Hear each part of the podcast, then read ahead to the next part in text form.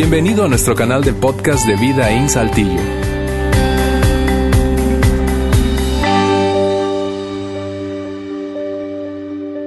Bien, muy buenas tardes, gracias por acompañarnos hoy aquí en Vida In. Sobre todo, si es tu primera vez, créeme, es para nosotros un honor tenerte entre nosotros. Qué bueno que aceptaste la invitación de esa persona que te la extendió. Y si te aventaste solo y nadie te invitó, gracias, te felicito por tu valentía, tu coraje de dar ese paso. Esta es tu casa, queremos que te sientas cómodo, cómoda y que al término de esa reunión tú puedes decir, "Mm, mira, no sé si creo necesariamente todo lo que ellos creen, pero me sentí bien, fue cómodo, fue, no fue nada raro eh, eh, esa experiencia. Así que me, gustaría regresar, esa es nuestra, nuestra meta. Hoy estamos terminando una serie eh, de tres domingos, fue una serie rápida, este es el tercero y último de una serie que hemos llamado La trampa de la comparación. Pero antes de saltar al tema eh, de cierre de la serie, quiero tomar un minuto nada más para animarte eh, y explicarte de una serie que vamos a comenzar el próximo domingo llamada La Luz del Mundo. En ocasión de ese acontecimiento, ¿verdad? Anual, ¿verdad? Se acerca la Navidad, ya el próximo domingo es diciembre. Entonces vamos a abordar un tema eh, navideño en algún sentido. Vamos a, a comenzar esta serie eh, de varios domingos para hablar de eh, al- algo interesante desde el punto de vista de la comprensión y el significado de lo que es, de lo que es la Navidad realmente.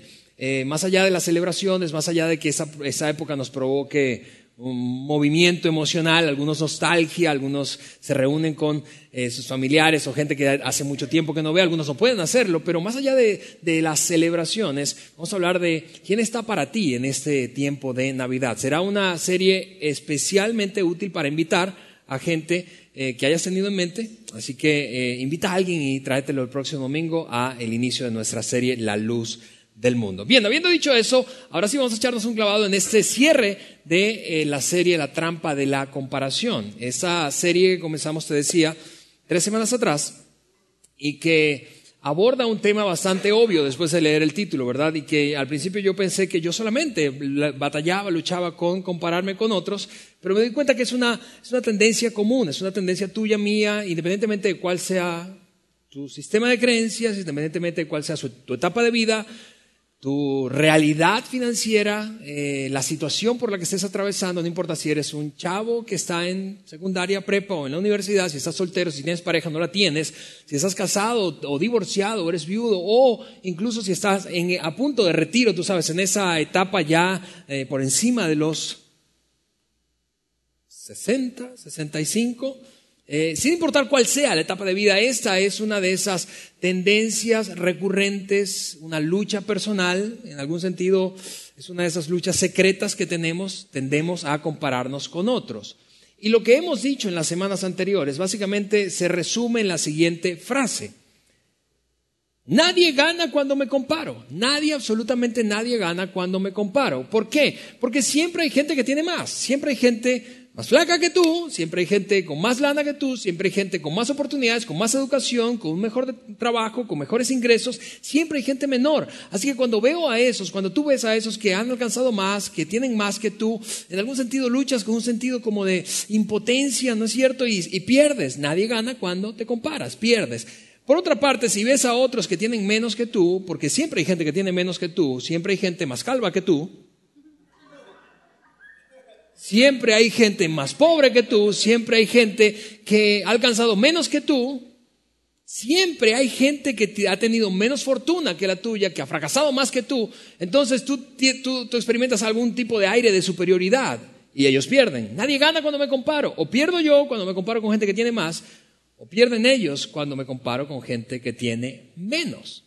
Y es una tendencia, es una tendencia normal, común, que tú y yo tenemos, una lucha, te decía, recurrente, frecuente. La semana pasada indagamos un poco más, profundizamos en ese tema. ¿Por qué? ¿Y qué es lo que nos lleva a compararnos con otros? ¿Qué es lo que nos lleva a usar como medida de referencia, ¿sí? como una vara de medición a otra persona. Porque típicamente no usamos un qué, usamos a un quién, a un quién para medirnos a nosotros mismos. Y, y, y entonces veo quizá ese quién es tu cuñado, quizá ese quién es tu hermana mayor, tu hermano menor, quizá ese quién es tu vecino, ese quién es tu jefe, pero utilizamos a un quién. Típicamente ese quién ocupa un lugar importante en tu vida y la mía, ¿no es cierto? No, no nos comparamos con gente que no, no representa algo, alguien importante para nosotros. Y eso es así, y eso es así, y así concluimos la semana pasada, porque tú y yo somos lo que la persona más importante de nuestra vida dice que somos. Tú y yo somos el resultado de la opinión, de las palabras, de la actitud de otro que es importante en nuestra vida. Tú y yo somos lo que la persona más importante de nuestra vida dice que somos. Si no estuviste aquí la semana pasada, te animo, te animo a escuchar o ver ese mensaje en nuestro canal de podcast o en nuestra página web o en nuestro Facebook. Eh, porque creo que la semana pasada tocamos una fibra eh, sensible en nuestra vida interior. Hoy quiero tomar el resto de los minutos que quedan para concluir la serie y compartir contigo una solución, una solución, eh, una herramienta práctica para, evitar caer en el juego de la comparación. Eh, extraeré esa solución de una parábola, una historia que fue contada por Jesucristo y documentada por uno de sus biógrafos, este fue Mateo, uno de los cuatro biógrafos de Jesús, mientras él enseñaba a un grupo de personas y enseñaba ciertas parábolas, historias ficticias para promover algunas lecciones que consideraba vitales cuando se trataba de la vida en general. Esa en particular creo que tiene el potencial de sacarnos o de evitar que caigamos en la trampa de la comparación. La narró Mateo y la escribió en el capítulo 25 de su libro. Antes de saltar a leer esa parábola, quiero eh, aclarar en una frase qué es una parábola. Una parábola es como una especie de cuento con moraleja. Una parábola es ficticia, una parábola es una historia inventada. Una parábola no es real. Así que eh, eh, quiero hacer énfasis con eso porque, sobre todo si tú tienes historia de iglesia, si tú has escuchado, leído, aprendido de parábolas del Nuevo Testamento, particularmente enseñadas por Jesucristo en el pasado, probablemente te has visto enganchado porque son fascinantes las parábolas, eh, eh, pero al mismo tiempo en ocasiones nos sentimos un poco confundidos porque no sabemos si es, eh, eso, es literal lo que está enseñando, es, es, sentido figurado, eso es para mí, eso es para alguien más. Las parábolas son y fueron utilizadas por Jesús como un cuento, un cuento, una historia ficticia para enseñar un punto, uno solo, un gran, una gran lección, no ocho como tendemos a hacer los pastores y predicadores que enseñamos ocho puntos de una parábola. No, no, no, era un, uno solo, un gran asunto que Jesús se proponía ilustrar a través de una historia ficticia. Cada parábola típicamente comenzaba con una frase similar a esta, mientras Jesús enseñaba. La frase típica de inicio de una historia ficticia para ilustrar y enseñar una lección de vida era esta. El reino de los cielos es semejante a. El reino de los cielos se parece a, el reino de los cielos es como lo siguiente. Esa frase eh, servía para comunicar que las lecciones que estaba enseñando Jesucristo a través de historias ficticias llamadas parábolas, pretendían mostrarnos cómo veía Dios la vida, cómo veía Dios la vida en general, tu vida en particular, mi vida en particular, cómo veía Dios las relaciones, los desafíos que enfrenta el ser humano, pero mucho más importante aún, cómo, cómo nos evalúa Dios a la luz de los principios que Él ha establecido para vivir. El reino de los cielos es semejante a, es básicamente comunica, a ver, así está la cosa desde la perspectiva de Dios. ¿Cómo estás tú? Eso, eso básicamente es una es una parábola. Esa en particular, la que voy a compartir contigo en un momento más, ya sé que estás ansioso, ¿cuál es, cuál es, cuál, cuál es? Suéltala a ver, que has dado, dado muchas vueltas para soltar la parábola. Pero esta tiene un final abrupto. Eso me lleva a una cosa más respecto a las parábolas. Algunas parábolas Jesús tomaba tiempo para explicar el significado o la lección que encerraba esa historia. En algunos casos no hacía eso, en algunos casos la gente quedaba como, ¿what? Y luego, y se iba. Esa es una de esas. Se fue, no se fue, siguió enseñando de otro tema y otra historia. En algunos otros casos tomaba tiempo a solas con su círculo más cercano, su círculo íntimo, conocido como los discípulos, y les hacía una pregunta, a ver, ¿tienen idea de lo que estaba yo enseñando allí? Y ellos decían, ni la menor idea. Y entonces se las explicaba a ellos. Ese no es el caso. Esta parábola tiene un final abrupto y, y para quienes están familiarizados con la lectura bíblica, no habrás notado que Muchas veces en ciertos fragmentos de la Biblia, específicamente en las parábolas, tiene un título, un título, un título que pues ilustra muestra de qué va a hablar. La parábola de la que voy a compartir tiene como título en la mayoría de las versiones bíblicas la parábola de los talentos. La parábola de los talentos. Eh, ahora, quienes están familiarizados con la lectura bíblica y sabes o has escuchado de esta historia, tú ya conoces el fin, ya tú dices, ya sé, ya sé cómo va a estar la cosa. Ok, solo un dato más respecto a la parábola antes de leerla. Talento. La palabra talento en el tiempo en el que fue escrita esta historia significaba o se refería a una unidad de medida monetaria. Repito eso, una unidad de medida monetaria. Podía ser una unidad de medida monetaria expresada en oro o en plata, básicamente esas dos opciones. En oro, una, una cierta cantidad específica de oro, una cierta cantidad de plata. Un talento equivaldría hoy, en nuestros tiempos, más o menos a, déjame decir, darte una referencia fácil, conocida. Imagina una casa en el norte de la ciudad, para los que están en su ciudad, una casa en una zona residencial de tu ciudad, en donde vivas, en, que, en cualquier país o ciudad vivas. Pero aquí en Saltillo, una casa al norte de la ciudad, más o menos de tres recámaras, dos baños y medio y 200 metros cuadrados de terreno. Eso era un talento, ya ahí sí se cuenta, ¿cierto? Ya estás pensando, mi casa no vale eso. Ok, más o menos esa era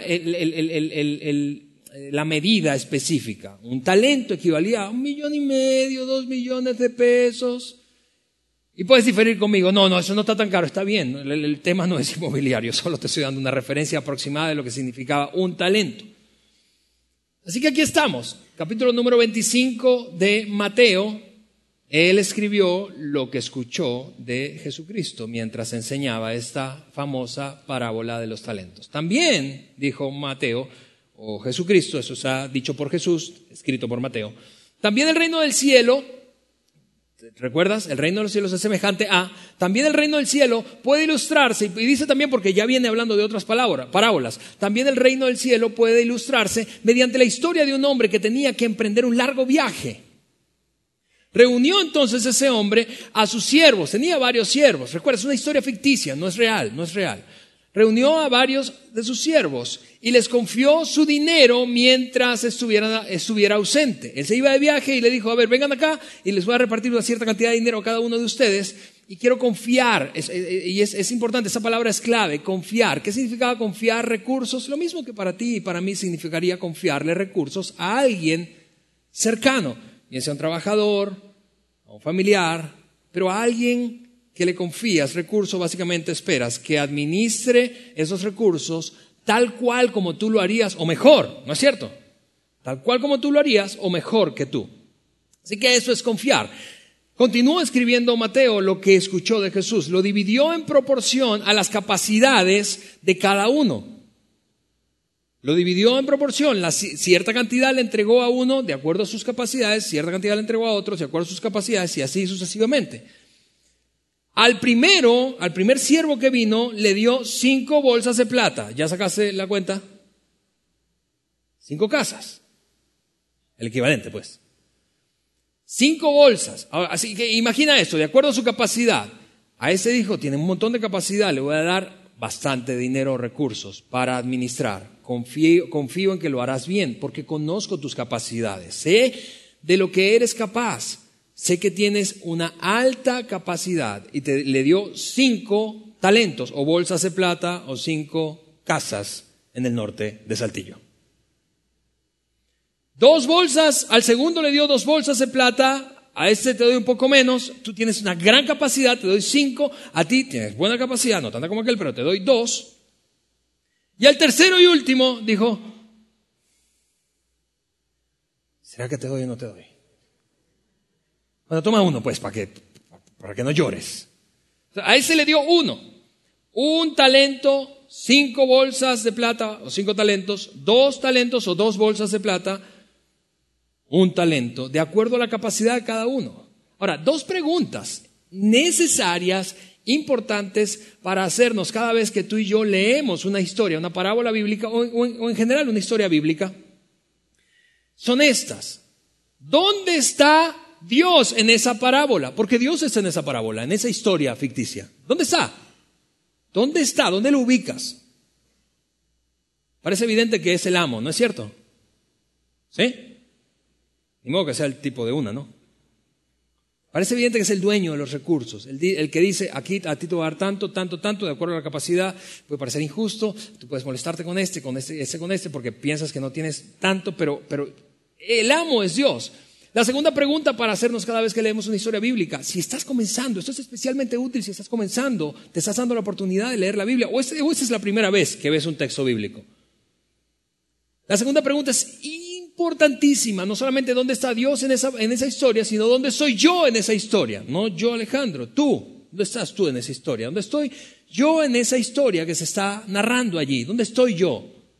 ¿Cuál de los tres personajes que restan eres tú? Bueno, yo voy a asumir que eres el de dos bolsas, ¿está bien? De plata. ¿Por qué? Porque vamos, tú no eres tan bueno como para que te den cinco, pero tampoco eres tan malo como para que te den una. ¿No es cierto? Vamos, hay gente que tiene más capacidad que tú. Eso es, eso es un hecho de la vida. Esto se parece bastante al mundo en el que tú y yo vivimos. Tú y yo somos el de dos bolsas llenas. El de dos bolsas llenas de plata. No somos tan buenos como algunos, no tenemos tanta educación como otros, no tenemos tantos recursos como ciertas personas, pero tampoco tenemos tan poco como aquel que casi no le da nada. ¿Se parece eso a ti? ¿Te sientes identificado? Yo, yo, yo creo que se parece bastante a tu mundo y al mío. Tú y yo, te repito, digamos que estamos reflejados en el segundo, dos bolsas. Lo que siguió narrando Jesús mientras enseñaba, empieza a revelar el resultado de esa confianza depositada en cada uno de acuerdo a sus capacidades. El primer siervo, esto es lo que hizo. El siervo que recibió las cinco bolsas de plata comenzó a, invertir perdón, el dinero y ganó cinco más. En otras palabras, le echó ganas. El tipo realmente tenía capacidad y fue capaz de duplicar la inversión que se le había confiado. El recurso no era suyo, tú y yo ya lo sabemos por la historia, pero fue capaz de administrar tan bien que duplicó aquello que había recibido. El segundo, al que le dieron dos bolsas, también salió a trabajar y ganó dos más. Así que esta persona era evidente que tenía una capacidad de reproducir bastante dinero o recursos y este también tenía la capacidad de reproducir la cantidad que tenía en sus manos. Pero el tercero, eso es lo que dijo Jesús en la historia, recuerda, una historia ficticia. El tercero recibió una sola, el que recibió una sola bolsa de plata, cavó un hoyo y allí escondió el dinero de su amo. Fue, enterró el dinero. Ahora tú puedes estar pensando, ¿qué? ¿A quién se le ocurre hacer eso? A ese tipo. ¿Quién hace eso? ¿Quién recibe dinero que no es suyo? Imagina la cantidad de dinero. Supongamos, te repito, que está entre un, oscila entre un millón y medio y dos millones de pesos. ¿Quién en su sano juicio toma ese montón de lana y va lo entierra en el patio de su casa? A menos que vivas en 1920, en tiempo de revolución, tú no enterrarías eso en tu casa. Porque es, en principio, es sumamente peligroso. Quien te ve allí enterrando eso te lo va a bailar. Y podemos seguir como indagando, imaginándonos, suponiendo qué llevó a ese hombre a tomar una decisión tan tonta. Bueno, ¿te das cuenta entonces ya por qué el dueño le entregó tampoco a este? Él enterró lo que tenía y entonces la historia siguió transcurriendo. Jesús siguió diciendo, después de mucho tiempo, después de mucho tiempo, y cuando tú lees esa palabra, cada vez que hay una parábola o estas dos palabras, eso se refiere a realmente mucho tiempo. Vamos a decirlo de otra forma, después de toda una vida, después de años y años y años y años, el amo regresó de su viaje.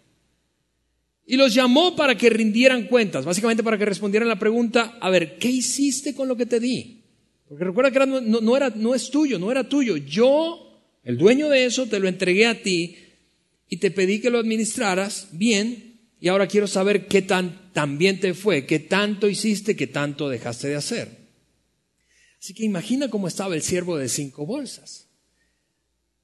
Imagina cuán ansioso estaba porque llegara. Ya va a llegar, ya va a llegar, ya va a llegar, ya va a llegar. Ya llegó, no, ya llegó, no, ya llegó. Y pasaba el tiempo y él ansioso porque llegara. Y, finalmente llegó el dueño y les pidió cuentas. Así que el siervo, el primero, al que le dieron cinco bolsas.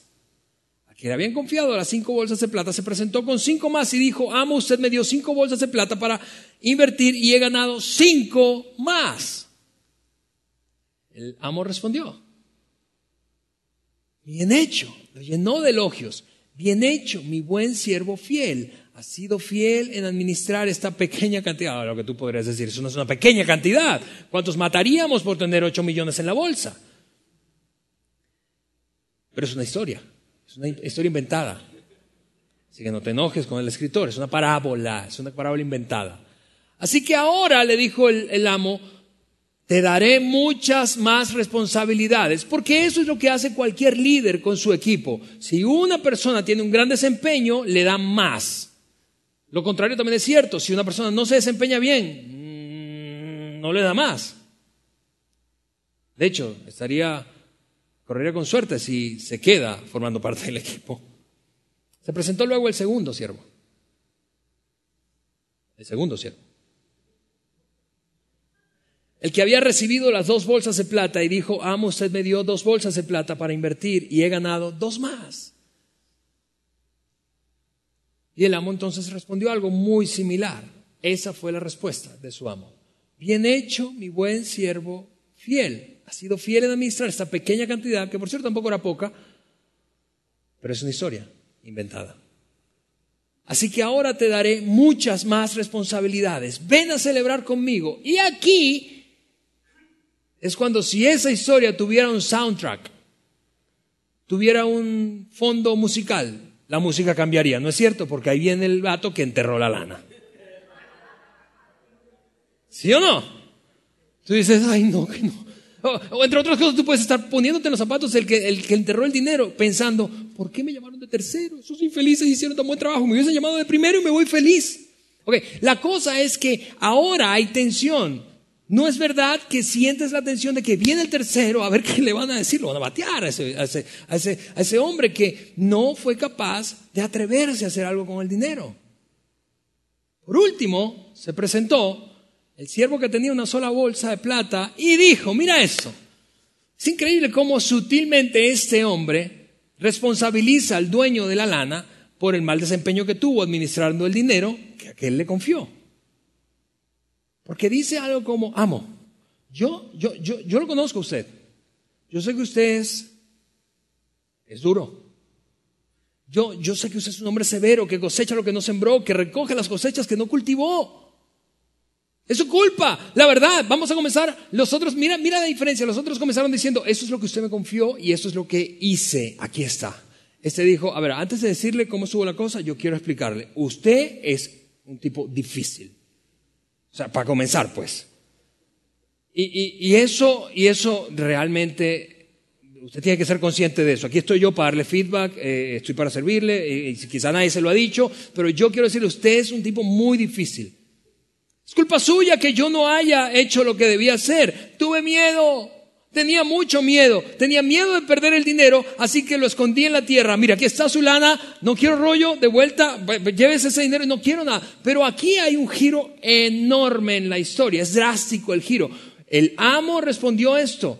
Siervo perverso y perezoso. Déjame cambiar esta palabra por otra que más adelante menciona el escritor Mateo. Voy a cambiar perverso por inútil. Si esa te sonaba fuerte, probablemente la otra te suena más. Inútil.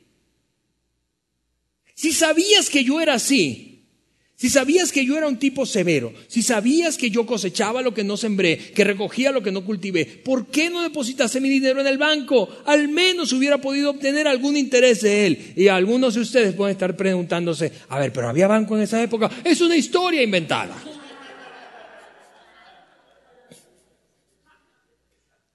Para los más curiosos históricamente hablando, la referencia de la primera actividad financiera viene del imperio romano. Eso lo sé porque recuerden que yo antes de ser pastor era contador público y me enseñaron historia de las finanzas en mi carrera. La actividad financiera comenzó en Roma. Si tú crees que esto está eh, ahí la música cambió, ¿verdad? Que, tienes que leer lo que sigue. Entonces el amo ordenó, Quítenle el dinero a este siervo y désenlo al que tiene las diez bolsas de plata. A lo que tú puedes clamar, eso no es justo. Pero recuerda, es una historia. No es justo. ¿Cómo, cómo que le quiten ese poquito y se lo van a dar al desgraciado que tiene más? Es una historia. Pero esta parte que sigue a continuación empaqueta la gran lección de la parábola de los talentos. Eso es lo que dijo Jesús para ir cerrando su historia e ilustración. Porque a los que tienen, a los que usan bien lo que se les da, se les dará aún más y tendrán en abundancia. Pero a los que no hacen nada, escucha, la bronca del siervo que recibió una bolsa, o un talento, una bolsa de plata o una casa, no es que se equivocó haciendo lo que debía hacer o invirtió mal. No, la bronca es que no hizo nada. Jesús dice, a los que usan bien lo que se les da, se les dará aún más y tendrán en abundancia, pero a los que no hacen nada, se les quitará aún lo poco que tienen. Déjame interpretar esta, esta parábola para ti en una frase, tomando esto, en una frase mucho más sencilla y memorable. Lo que tengo, amigos, es irrelevante. Lo que tú y yo tenemos es menos importante que lo que hacemos con lo que tenemos. Lo que tenemos no es tan importante con lo que, como lo que hacemos con lo que tenemos. Lo que tengo es menos importante que lo que hago con lo que tengo. Y tal vez tú estás pensando, a ver, Alejandro, pues sí, está bien, tú lo dices porque, porque tú eres predicador y se supone que tienes que enseñar eso que está allí en la Biblia, lo dices, porque, eh, pero, pero realmente eso, eso es injusto. Pero ¿quién dijo que la vida es justa? Vamos, tú y yo sabemos eso. Hablando de comparación, tú tienes menos que otras personas. Menos salud, probablemente, menos oportunidades has tenido, menos educación has adquirido, menos logros has sumado a tu bolsa, Tú tienes menos que otros. Así es el mundo, es injusto. Sí, pero es verdad, así funciona el mundo. Así también es cierto que tú tienes más que otras personas. Tú tienes menos que algunos y tú tienes más que otros. Tú y yo tenemos menos que algunas personas y tienes más que otros. Así funciona el mundo. La enseñanza de esta parábola en el fondo es esta que a pesar de que tú y yo experimentamos una combinación de celos por aquello que, aquellos que tienen más que nosotros y alivio por no tener tampoco como otros, la gran lección es que lo que tenemos es irrelevante. Lo que importa es lo que hacemos con lo que tenemos. Lo que tú tienes es irrelevante. Lo que tú tienes no viene, no viene al caso en esta enseñanza. Y tampoco en la vida, por cierto. Mira esto. Termina abruptamente la parábola, Jesucristo, con una frase loquísima. Eso es lo que dijo. Ahora, ahora bien, arrojen a este siervo inútil, al de uno que enterró la bolsa, a la oscuridad de afuera, donde habrá llanto y rechinar de dientes. Y ese pasaje nos ha encantado a los que nos hemos dedicado al tema de la iglesia y particularmente a la predicación, porque asociamos eso con infierno. Entonces, imagina, ¿cuál sería la enseñanza? Que los que administran mal su lana se van para el infierno. Ok, vamos a orar y terminamos la reunión. Señor, gracias. nada que ver, eso no habla de nada de infierno. La experiencia de rechinar, de, rechinar dientes, tú y yo la conocemos. Es esa experiencia que muestra la frustración. ¡Oh! Hubiese hecho eso. ¡Oh! Hubiese tomado esa oportunidad. ¡Oh! Me hubiese atrevido. ¿Cuántas veces tú has tenido esa, esa, esa sensación frustrante de no haber hecho lo que sabías o sospechabas debías hacer? ¡Oh! Eso es rechinar dientes. Lo que está diciendo para cerrar la parábola Jesucristo no es que nos vamos al infierno si administramos mal el dinero. Algunos ya estaríamos cuatro veces ida y vuelta. lo que está diciendo es, amigos, no aprovechar lo que tienes, sin importar si es mucho o poco. No aprovechar lo que tienes. No hacer buen uso de lo que tienes te va a dejar una, sensación frustrante, porque eventualmente tú y yo rendiremos cuenta de lo que tenemos. Y ese hombre, llegado a ese punto, experimentó la frustración de quedar fuera de un círculo íntimo al que pertenecía. El círculo íntimo de los siervos y administradores de los recursos de un tipo que tenía muchísimo dinero y ahora ya no es parte de él. La frustración, esa sensación frustrante viene cuando no aprovechamos lo que tenemos. No importa si es mucho o poco. El punto de la parábola, vuelvo a decirte, es que lo que tengo no es tan importante como lo que hago con lo que tengo. Lo que tengo es menos importante que lo que hago con lo que tengo. Ahora déjame ilustrarlo para ir cerrando nuestra conversación de esta, de esta forma. Yo tengo un librero aquí. Ese, ese librero, imagina que ese librero ilustra tu vida. Ese librero representa tu vida. Es decir, tú tienes una cierta cantidad de tiempo, ¿sí? no importa si se trata del tiempo de toda tu vida o de un tiempo diario, tienes una cierta cantidad de tiempo. Yo tengo una cierta cantidad de tiempo. Tú y yo tenemos una visión, un sueño, viendo hacia adelante, soñamos cosas grandes, así que estamos imaginándonos el futuro.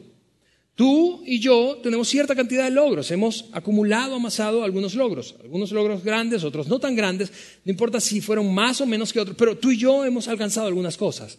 Tú y yo al mismo tiempo tenemos una pareja, este símbolo de allí tiene, representa una pareja, no sé si lo ilustramos bien, pero es una pareja. Algunos dicen, yo no la tengo. Bueno, ahí está vacío tu cuadro, pero ahí, la cosa es que se supone que ahí va una pareja. Tú y yo tenemos un conjunto de relaciones, amistades, conexiones, ¿sí? Eso representa amistades. Tú y yo tenemos una serie de talentos, alcanzamos, somos buenos para algunas cosas. Algunos son buenos para muchas cosas, otros son buenos para menos cosas, pero somos buenos para algunas cosas al menos. Tú y yo tenemos una cierta cantidad de dinero, ingreso económico, no importa si es mucho o poco, pero tú y yo tenemos una cierta cantidad de ingreso. Tú y yo tenemos una, educación, hemos alcanzado un nivel educativo. Tú y yo tenemos familia, tú y yo tenemos chamba, trabajo, o tenías, no sé, pero tenemos eso allí. Eso, y tú y yo, esto que está aquí, conforma ese aspecto único de ti, que te hace quien eres. Esa combinación probablemente de tu historia con ciertas habilidades, ese no, no sé qué que te hace quien eres, que hace que tu librero sea único y no se parezca o no sea igual al de nadie más. Tu librero es único. Mi librero es único, mi vida es única, tu vida es única. Y todo el cúmulo de estos elementos lo hace, la hace ser única. En la historia o aplicando esa historia a tu vida y la mía hoy, Dios nos dio esto y nos ha compuesto de esta manera. ¿Cuál es el problema que tú y yo tenemos? El error que cometemos es que miramos el librero de al lado. Es que decimos, ay, que si mi librero fuera como el de él. Es que yo no tengo nada en ese cuadro. Y pensamos, estamos mirando constantemente el librero del otro. Pero, pero es un error. ¿Por qué? Porque típicamente miramos el librero del que tiene más, el librero más lleno, más, más, más frondoso, más llamativo, ¿sí? comparado con el nuestro. Pero es un error, mira, porque entre otras cosas, ¿a quiénes, ¿a quiénes tú y yo realmente admiramos? No es cierto que admiramos a gente, no que tenía su librero lleno desde un inicio, no, de hecho, probablemente es al contrario, a gente que no tenía mucho en su librero, pero logró hacer demasiado con lo poco que tenía. ¿No es cierto que esas son las historias que te enganchan a ti y a mí, que admiramos y decimos, wow, ¿cómo pudo lograr tanto con tan poco? ¿Cómo le fue tan bien con una, historia familiar tan terrible? ¿Cómo le fue tan bien si nadie le brindaba oportunidades? ¿Cómo le fue tan bien a ese tipo que era tan feo? ¿Cómo le fue tan bien? ¿Cómo le fue tan bien? ¿Cómo se pudo casar con esa mujer tan bella? ¿Cómo le fue tan bien?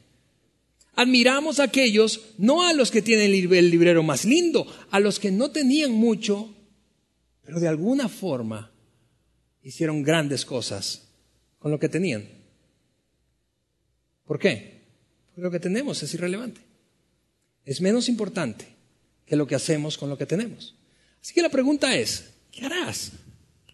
¿Qué harás con lo que tienes? ¿Qué harás con lo que Dios te ha confiado? ¿Qué voy a hacer yo? ¿Qué haremos con lo que Dios nos ha confiado? Con las cosas buenas de tu vida y con las cosas que no son buenas, con las cosas malas de tu vida. ¿Qué harás? Porque todo eso, todo, lo bueno, lo malo, está y te conforma a ti de la manera en que eres por la gracia y el amor de Dios. ¿Qué harás con lo que tienes? ¿Qué harás con los años que te restan? Gente que está aquí y considera, bueno, esta enseñanza me, me hubiese encantado eh, escucharla hace 20 años. ¿Qué harás con los años que te restan, con los meses que te restan? ¿Qué harás? ¿Qué harás con las relaciones que tienes? ¿Qué harás con el matrimonio que tienes? ¿Qué harás? ¿Qué haré yo con el dinero que tengo? ¿Qué harás con los logros? ¿Qué harás con la educación que tienes? No importa si es mucho o poca, es irrelevante eso. ¿Qué haremos con lo que tenemos? Porque lo que tenemos es menos importante que lo que haremos con lo que tenemos. ¿Qué harás? ¿Qué haremos tú y yo? La gran, la gran lección de esa historia ficticia es que no es tan importante lo que tenemos es más importante lo que hacemos con eso que tenemos. Para cerrar esta serie yo quiero dejarte con dos, dos ideas, apenas, dos, dos, dos pensamientos en tu mente que, que espero que sean, que sean tan útiles como lo son para mí.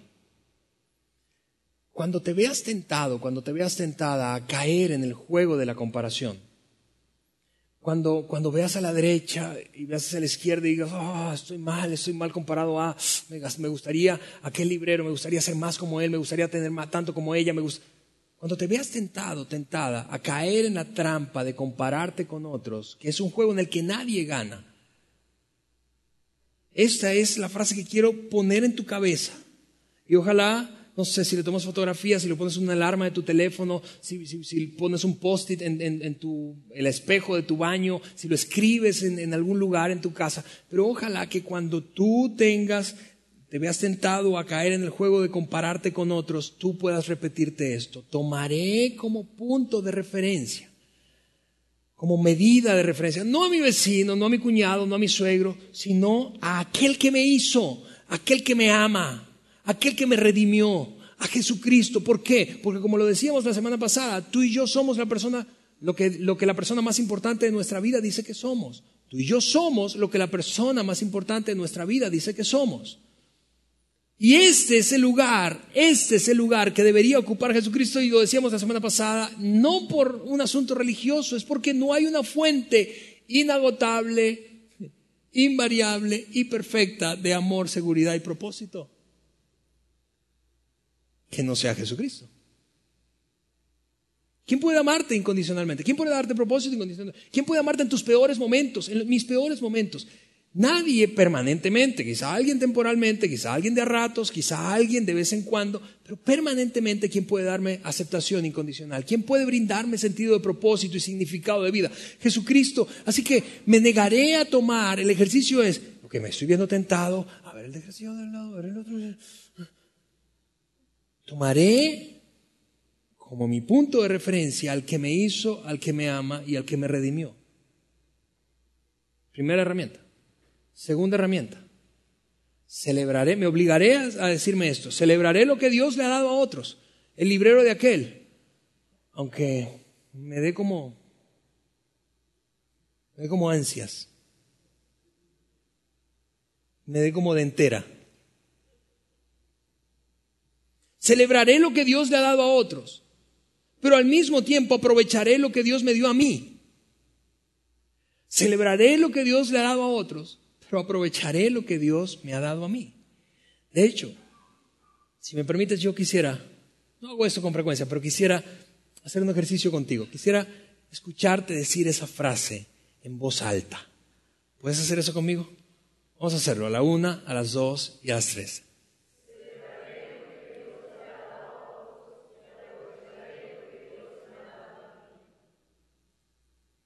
¿Cómo se vería nuestra vida? ¿Cómo, ¿Cómo, se vería tu familia si vivieras de esa manera? ¿Cómo se vería mi familia si viviera de esa manera? ¿Cómo se vería nuestra empresa? ¿Cómo se vería nuestra ciudad? ¿Cómo se vería este país? Si celebramos lo que Dios le ha dado a otro, negándonos a caer en el juego de la comparación, tras el cual nos sentimos miserables. ¿Cómo se vería nuestro país si en vez de ¡oh! decimos, aunque me cueste, bravo, me alegro por ti. Al principio te va a parecer falso. Vas a, vas a sentirte hipócrita si no has acostumbrado a hacer esto, si no estás acostumbrado a hacerlo. Porque piensas, ¿cómo voy a aplaudir si lo que quiero es... Celebraré lo que Dios le ha dado a otro. Vamos, probablemente una tarea concreta sea que al término de esa reunión tú vas a levantar el teléfono y vas a marcarle a alguien y le vas a decir, te felicito. Celebraré lo que Dios le ha dado a otros y aprovecharé lo que me ha dado a mí. No enterraré lo que Dios me dio. No enterraré lo que se me ha confiado, no enterraré los talentos que tengo. No importa si son muchos o pocos, no importa si comparativamente hablando yo esté por debajo de la media, no importa eso, no importa si soy menos inteligente de lo que la mayoría, no importa eso, no importa si tengo menos talento para una actividad específica, no importa eso. Aprovecharé lo que Dios me dio a mí. Porque un día llegará el amo de eso que tú y yo tenemos, que no es nuestro. Y nos dirá, a ver cómo te fue. Esta es mi oración. Mi oración es que tú y yo seamos al menos el de dos bolsas. Te repito, no digo el de cinco. Hay gente que tiene más que tú. Pero que no seamos por ninguna razón el de uno. Que le echó la bronca a Dios, que dijo, ¿por qué le diste más a aquel y menos a mí? Y que enterró lo que Dios le había dado, habiendo podido multiplicar eso que tenía. Porque lo que tienes es irrelevante. Lo que importa es lo que haces con lo que tienes. Oramos juntos. Señor, te damos gracias. Es, es extraordinario, Señor, que esta, esa historia ficticia, Dios, haya, se haya preservado por tanto tiempo y sea tan útil para nosotros. Como una herramienta para salir o evitar caer en el juego de la comparación. Cuando nos comparamos, nadie gana. Cuando nos comparamos, todo el mundo pierde. Porque, porque la cosa no se trata de cuánto tenemos, Dios, sino de qué hacemos con lo que tú nos has confiado. Ayúdanos a ser como esos dos primeros hombres de la historia. Que aprovechamos lo que teníamos, sin importar cuánto significaba eso comparado a otros. En el nombre de Jesús. Amén. Gracias por haber escuchado este podcast de Vida en Saltillo. Si deseas escuchar estos mensajes en vivo, te invitamos a que nos acompañes todos los domingos a nuestro auditorio. Para más información sobre nuestra ubicación y horarios, entra a vidainslt.org o síguenos en nuestras redes sociales como Facebook, Twitter e Instagram. Nos vemos la próxima semana.